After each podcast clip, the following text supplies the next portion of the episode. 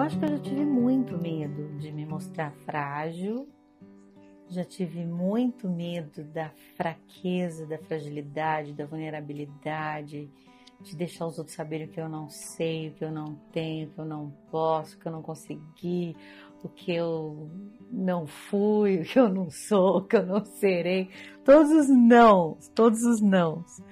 Mas é muito interessante assim quando você tem a quando você tem a morte diante de você, muda, tudo muda. Eu acho que eu acho que, eu, que ter vivido a experiência do Covid me mudou muito. E acho que ficou secundário esse medo da fragilidade, esse ficou secundário, eu não estava nem aí, na verdade. Eu acho que o que eu queria era que fosse sincero, que fosse verdadeiro, que fosse de verdade, né? Mas não, eu acho que medo da fragilidade não, eu tinha desejo da sinceridade. E acho que a sinceridade anda sempre com a com a beleza, né? Não existe nada bonito de verdade, numa belo de verdade, alguma coisa admirável em alguém longe da beleza é muito difícil de você encontrar, né? Porque você olha uma coisa, ah, pessoa corajosa, olha, não sei o quê, mas se tem uma duvidazinha lá na ponta mais longínqua do seu sossego, você já vê que Faz falta a verdade, né? Faz falta. Então eu acho que não, sinceramente. Assim, acho que eu não tive medo da fragilidade, tive medo da desonestidade. Acho que eu tive medo de não ser sincera numa hora tão importante da minha vida, assim. Acho que isso que é sagrado na gente, né? Onde tem esse espaço disponível para Deus, né? Um espaço disponível para Deus não é um espaço de perfeição. Perfeito é Ele, não é a nossa, não é a nossa parte. Né? A nossa parte não é a parte nessa Nessa relação, nossa parte não é, não é perfeita. Nossa parte é pecadora, nossa parte é limitada, nossa parte é, é a insatisfeita, é a que precisa de redenção, é a que precisa de socorro. Mas eu acho que leva tempo para a gente fazer as pazes com a fragilidade, né? Acho que leva tempo para a gente se sentir seguro sendo a gente, sendo a gente mesmo. E não quem quiseram que a gente fosse ou quem acharam que a gente era acho que numa vida pública, assim, depois de tanto tempo, eu já deixei a desejar para muita gente, né? Pouca gente me disse, eu acho.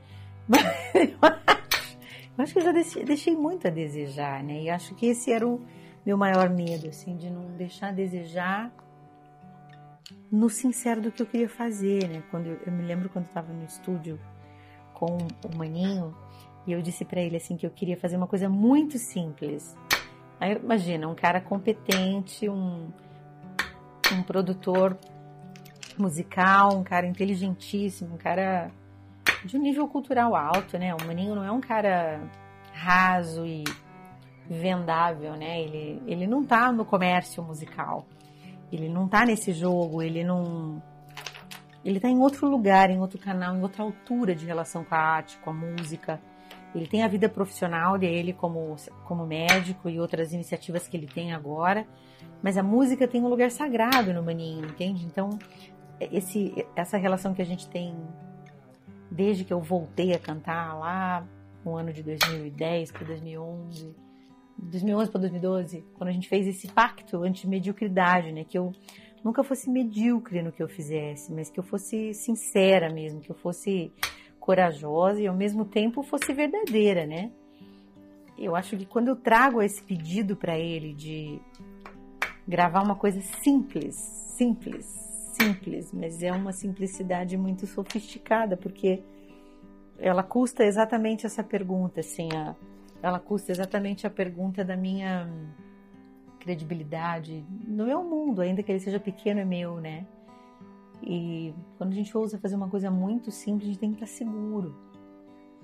E a gente fica achando que o importante é muito grande, né? Então, eu acredito que não, não tive medo de me mostrar vulnerável. Mas ao mesmo tempo, você põe as cartas na mesa e depois de tanto tempo de vida profissional musical, né? Depois de tanto tempo caminhando, construindo coisas legais, é, eu acho que tem uma margem de risco assim que a gente vai aprendendo na vida, né? A gente vai aprendendo quando de verdade a gente está fazendo uma coisa sinceramente e tem força para aguentar, né? E eu acho que é isso. Eu acho que era um, momento de escolha que eu não queria cantar de outro jeito. não queria fazer outra coisa, eu queria isso. Eu queria uma canção muito simples, eu queria algo que todo mundo cantasse junto, mas não para fazer sucesso, não para ser campeãs dos views, não. Um desejo muito genuíno, muito entranhado da minha parte, assim, de de dizer para as pessoas de alguma forma que o simples é tudo que a gente precisa para a gente rezar de verdade, né? Então, não, eu acho que a vulnerabilidade ela é minha arma mais importante artística, assim. Acho que me mostrar frágil é o que me faz melhor como compositora, como artista, porque eu, eu acho que por ser terapeuta e por ter essa esse chamado a falar do ser humano de forma tão escancarada, assim, eu tenho que ser amiga da fraqueza, né? Senão, como é que eu vou cantar para que as pessoas tenham a coragem de olhar para a fraqueza delas, né? Então, isso, isso em mim é como se fosse um um pré-requisito, sabe, para poder cantar, para poder compor, para poder viver de verdade a minha vocação artística como cantora, mas também terapêutica, né? E eu acho que isso é um, uma decisão para a vida, existe ninguém que não seja vulnerável em algum lugar, não existe ninguém forte em tudo. E ainda assim a força é de admitir fragilidades, né? Então, graças a Deus, acho que eu não tive medo da falsidade. Que na verdade, se eu tivesse esse tipo de medo, eu teria um medo de proteger o que não vale nada, né? Que é só a plástica da imagem. Então, acho que nesse sentido, graças a Deus, a minha fragilidade foi minha melhor ferramenta de trabalho.